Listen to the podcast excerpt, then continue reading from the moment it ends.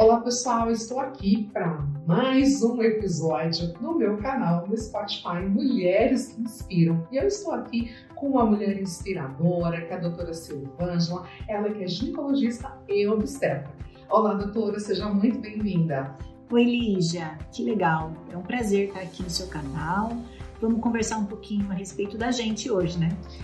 Isso que eu ia falar, pessoal. Hoje nós não vamos falar de gestão, não vamos falar de empreendedorismo, mas nós vamos falar de nós. Como nós mulheres nos ocupamos e apoiamos tantas outras pessoas e esquecemos muitas vezes de nós. E eu, não sei vocês, mas já estou com 40 anos. Eu acho que tem gente aqui também, viu, pessoal, que também já chegou.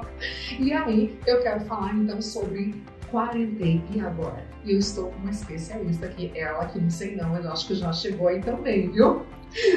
É verdade, Lígia. Esse ano em especial foi meu ano do quarentei, né? E a gente vem vivendo essa fase é, cada vez mais intensa e de forma é, diferente para cada mulher. Eu vivencio isso no consultório todos os dias. Né? Lógico que eu atendo todas as faixas etárias, mas uma faixa etária que me chama muita atenção é os 40 anos, pela diferença de como a mulher chega aqui no consultório. Né? Aquela mulher que chega aos 40 anos tentando engravidar ainda, né? que primeiro estudou, foi seguir sua profissão, sua carreira e deixou a família para um pouquinho mais tarde, e às vezes é tarde, né?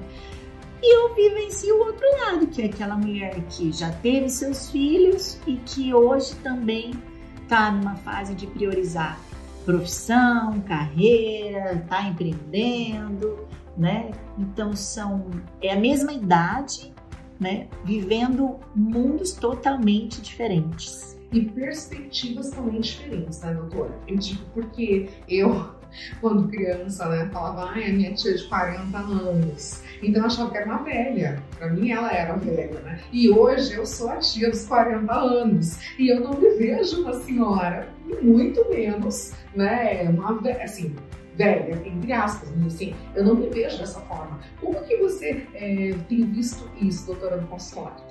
Isso cada vez mais frequente esse sentimento na mulher. E isso acontece pelo próprio envelhecimento, né, Lígia? Então, vamos pensar isso lá no século, no começo do século passado, que a perspectiva de vida da mulher e do homem também era em torno de 40 anos. Então, morria-se muito jovem de doenças infecto-parasitárias. Por volta dos anos 60, 70, a gente começou a envelhecer e morrer por volta dos 60 anos. Só que hoje a expectativa de vida da mulher é por volta dos 80, 85 anos. Então, esse envelhecimento a gente vivencia ele. Por isso que hoje você, com 40 anos, não se vê mais uma velha, mas se vê uma mulher em pleno auge da vida, é, querendo lutar pelos seus ideais, correndo atrás dos seus sonhos, o que não acontecia antigamente. Não é verdade? Com certeza. E assim, muitas vezes a gente se empenha, né, se doa muito para o outro e esquece de nós. Porque nessa questão de eu vou, eu faço, eu desço, a gente quer dar conta de tudo, né? Quem já tem filho quer dar conta de casa, marido ou empreendimento e está pensando em outros negócios e se sente culpado. Outras ainda estão empreendendo, mas nem pensaram em ter filhos, como você bem comentou. Agora quer ter e aí está em outra fase, né? Aí é uma questão daí já de genética, né? Não digo genética, mas é uma questão biológica. Dessa, dessa mulher. E como é que é isso, doutora? Porque assim, eu me sinto, confesso a você, acho que outras mulheres aí também, muitas vezes tem um sentimento de culpa, sabe? Tem, isso é verdade. É, eu costumo sempre dizer aqui no consultório que a mulher ela quer ser tudo para todos. Então, ela quer ser sim uma boa profissional, ela quer ser uma boa empreendedora, mas ela quer ser uma boa mãe, ela quer ser uma boa dona de casa, ela quer ser uma boa esposa. Gente, que difícil, né? E nem sempre a gente dá conta de viver tudo isso.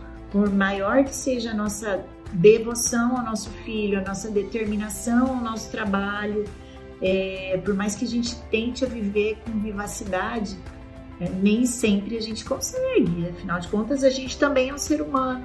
A gente cansa, a gente se desgasta, né? Então não tem sido muito fácil para a mulher também, não. É, e até nesse ponto, doutora, se eu puder deixar alguma dica né, para essas mulheres, eu digo porque eu me coloco nisso também, de que é, não tá tudo bem não conseguir fazer tudo, né? Porque a gente muitas vezes tem esse sentimento de culpa porque a gente quer dar conta de tudo. E quando a gente vê que a gente não consegue, você se sente culpada. E o problema é nosso mesmo, porque não é possível. Tá tudo bem, talvez você não consiga cuidar da casa como você gostaria, ou cuidar do filho. O importante, menos no meu caso, veja se faz sentido. É essa questão do tempo de qualidade né? Não é estar o tempo todo, mas o tempo que estiver realmente estar de, com minha filha.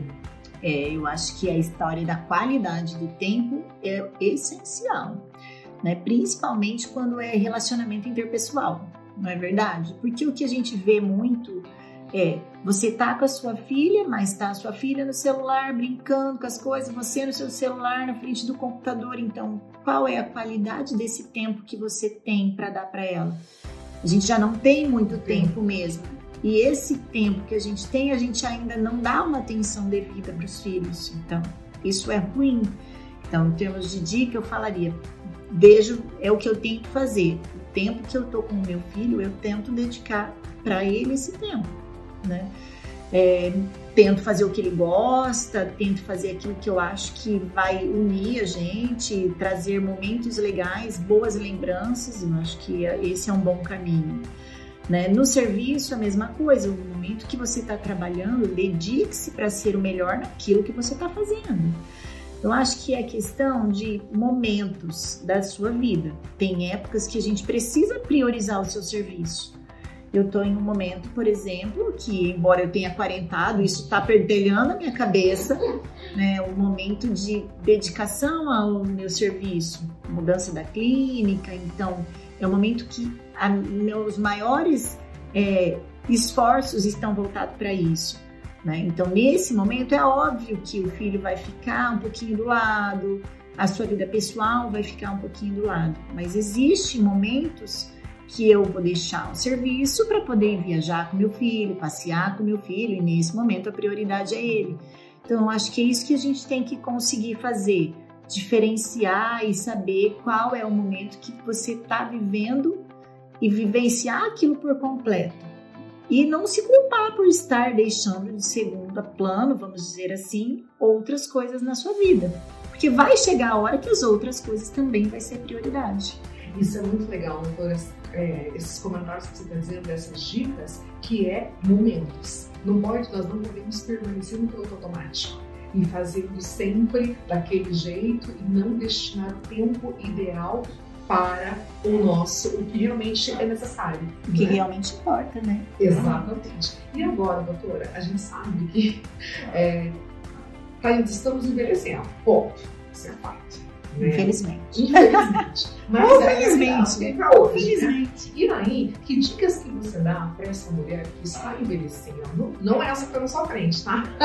Mas vai servir para você também. para mim também. Que está envelhecendo, mas que ela quer continuar com essa vivacidade, ela quer continuar desenvolvendo, ela quer ter uma vida sexualmente ativa. Como é que ela faz? Como é que é isso? nós estamos falando sobre nós hoje, sem esse negócio. Sim, com certeza. Olha, Lígia, são várias dicas. Então, primeiro, é chato falar isso, mas eu tenho que dizer, a gente precisa comer direito.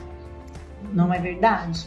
Então, procurar ter uma alimentação saudável, é, evitar muitos doces, muita fritura, isso traz mais qualidade de vida para gente. Eu não digo esteticamente dizendo, embora vá, vá repercutir na estética, mas a gente precisa viver e comer saudável. É, uma segunda dica, eu diria, faça atividade física. Não importa o que, aquilo que você gostar, é, tenha como obrigação, coloque-se como uma função na sua vida. Eu sempre digo, olha, do mesmo jeito que a gente come, a gente vai ao banheiro, a gente dorme, a gente tem necessidade de gastar energia, de fazer uma atividade física.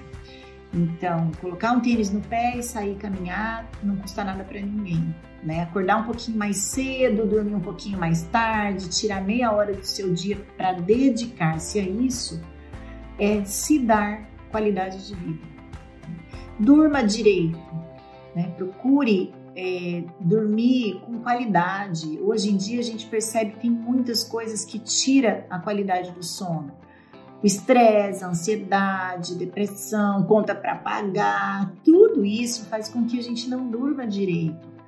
Se você não tem uma qualidade de sono legal, no outro dia você não vai trabalhar dia com toda a sua vivacidade, com toda a sua disposição.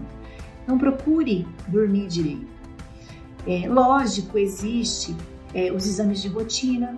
A gente tem que ver como está a nossa saúde. Existem vários distúrbios que fazem com que a gente não funcione adequadamente. Então, procure ir no seu médico de confiança pelo menos uma vez por ano, faça seus exames de rotina. Vou dizer da parte ginecológica, o nosso parenteio é, marca uma década do envelhecimento da mulher bem importante. A maioria das mulheres vão entrar na menopausa entre 45 e 55 anos.